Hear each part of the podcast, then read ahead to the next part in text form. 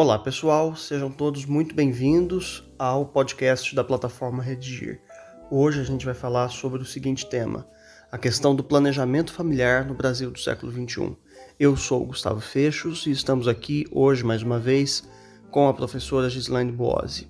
No primeiro bloco deste episódio, a gente vai falar sobre a apresentação do tema, a exposição da tese, repertório sociocultural e planejamento para essa redação para que no segundo bloco a gente fale a respeito é, desses mesmos assuntos, só que mais pormenorizadamente. A gente entra na discussão dos argumentos. No terceiro e último bloco, a gente fala sobre proposta de intervenção social, como resolver esse problema. Antes de a gente começar, fica já o nosso convite para que você assine o podcast da Redigir no seu tocador de preferência. Então, vamos lá.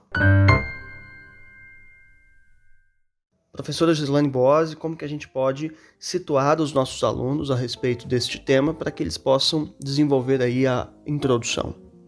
Olá, Gustavo. Olá, alunos da plataforma Redigir. Como sempre, é um prazer muito grande estar com vocês. Gustavo, vou trazer ao mesmo tempo o tema e o repertório sociocultural, até porque é, é impossível falar sobre planejamento familiar no Brasil do século XXI, sem trazer à tona a Conferência A Vida no Cairo, em 1994. O plano de ação formatado nessa conferência eh, foi uma agenda de compromissos comuns para melhorar a vida de todas as pessoas.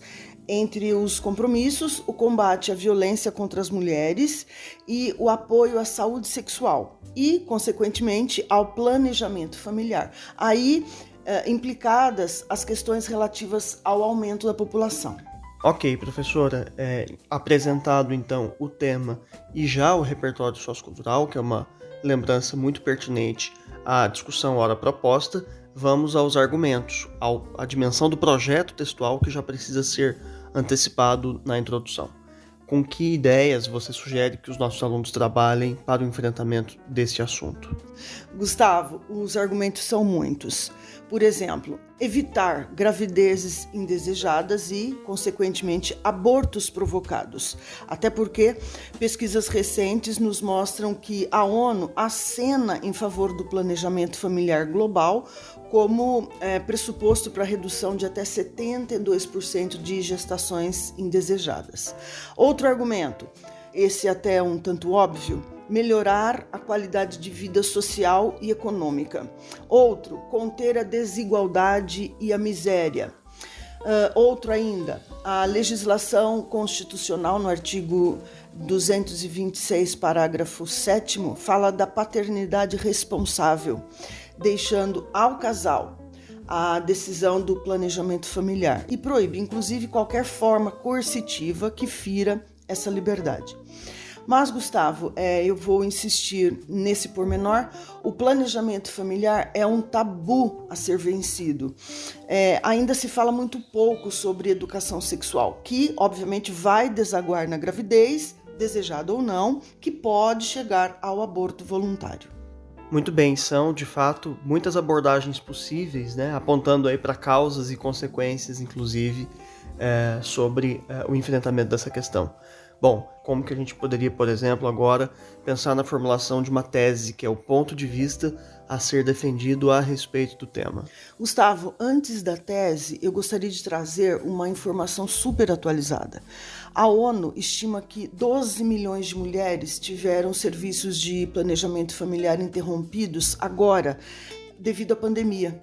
É, os anticoncepcionais sofreram aí uma queda ou uma interrupção de fornecimento e isso é, teve implicações, não é, no planejamento familiar. A situação levou a 1 milhão e 400 mil gravidezes indesejadas em todo o mundo. A tese, então. A despeito da distribuição gratuita de contraceptivos no país, quando o tema envolve comportamento, a educação é medida que se impõe para a cultura do planejamento familiar. Muito bem, passamos agora então ao segundo bloco, é, ocasião em que a gente tratará mais pormenorizadamente das discussões possíveis para o enfrentamento desse tema. É, professora, olha só, existem estimativas que garantem que o índice médio da natalidade brasileira está em equilíbrio. Quer dizer, é, é de fato uh, possível constatar que a cultura do Brasil, de modo geral, não valoriza essa perspectiva do planejamento familiar em face dessa informação? Sim, em equilíbrio, mas num equilíbrio, digamos, paradoxal. Veja bem, de que equilíbrio se fala? Nascem poucos filhos nas famílias que dispõem de renda capaz de manter alimentação, saúde, educação, lazer, qualidade de vida, enfim. Enquanto nascem muitos filhos nas famílias carentes de pouco ou nenhum recurso. Isso é o combustível para a desigualdade, para a miséria, é, é uma barreira quase que intransponível à ascensão social. Nós somos, Gustavo, o sétimo país mais desigual do mundo. Segundo o Programa das Nações Unidas para o Desenvolvimento, há no Brasil 55 milhões de pessoas abaixo da linha da pobreza. Tem razão, inclusive o próprio planejamento familiar é, contribui para a transformação desse cenário né, de desigualdades. É, até porque o orçamento do qual depende o sustento da família precisa ser compatível com o número de filhos. Exatamente, Gustavo. E o orçamento deve comportar mais do que arroz com feijão. E, é, por vezes, na verdade, ele não dá conta nem de arroz e feijão, né, professora? Lamentavelmente. A prova disso, Gustavo, é que, é, como eu acabei de dizer, são 55 milhões de brasileiros abaixo da linha da pobreza. Professora, no projeto texto, você chegou a mencionar o planejamento familiar como pressuposto para evitar os abortos provocados, não é isso? Sim, sim. Tenho aqui, inclusive, um levantamento. Segundo a Pesquisa Nacional de Abortos, PNA, só em 2015 ocorreram no Brasil mais de 400 mil abortos. É certo, Gustavo, que se o planejamento familiar fosse um traço da nossa cultura, esse índice poderia ser drasticamente reduzido. Professora, ainda que o Estado adote políticas afirmativas ao planejamento familiar, com a distribuição gratuita de anticoncepcionais, por exemplo, a Constituição, como você também disse lá no começo, deixa ao casal a, a decisão de ter quantos filhos quiser, né?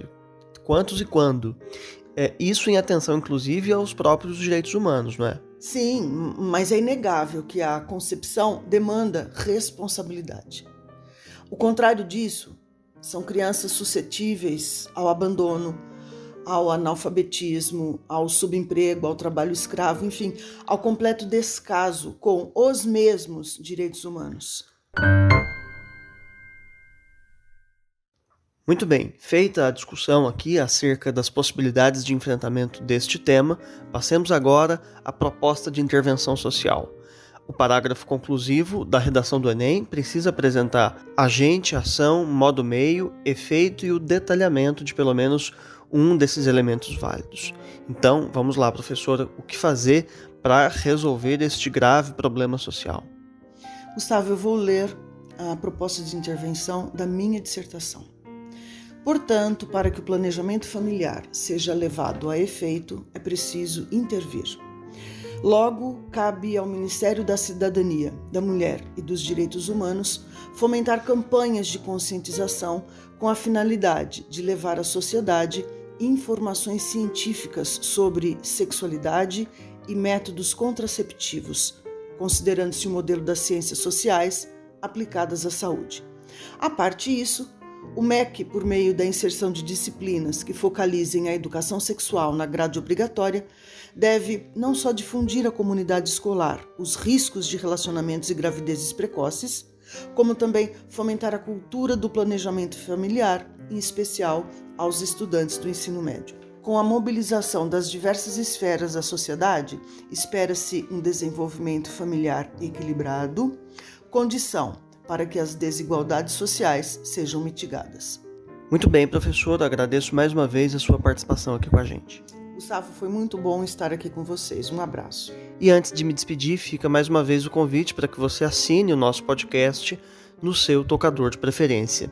Além disso, feita a redação sobre esse tema, frequente também os nossos percursos de aprendizagem no seu aplicativo, onde há tópicos de gramática, listas de exercício e videoaulas sobre cada uma das suas dificuldades.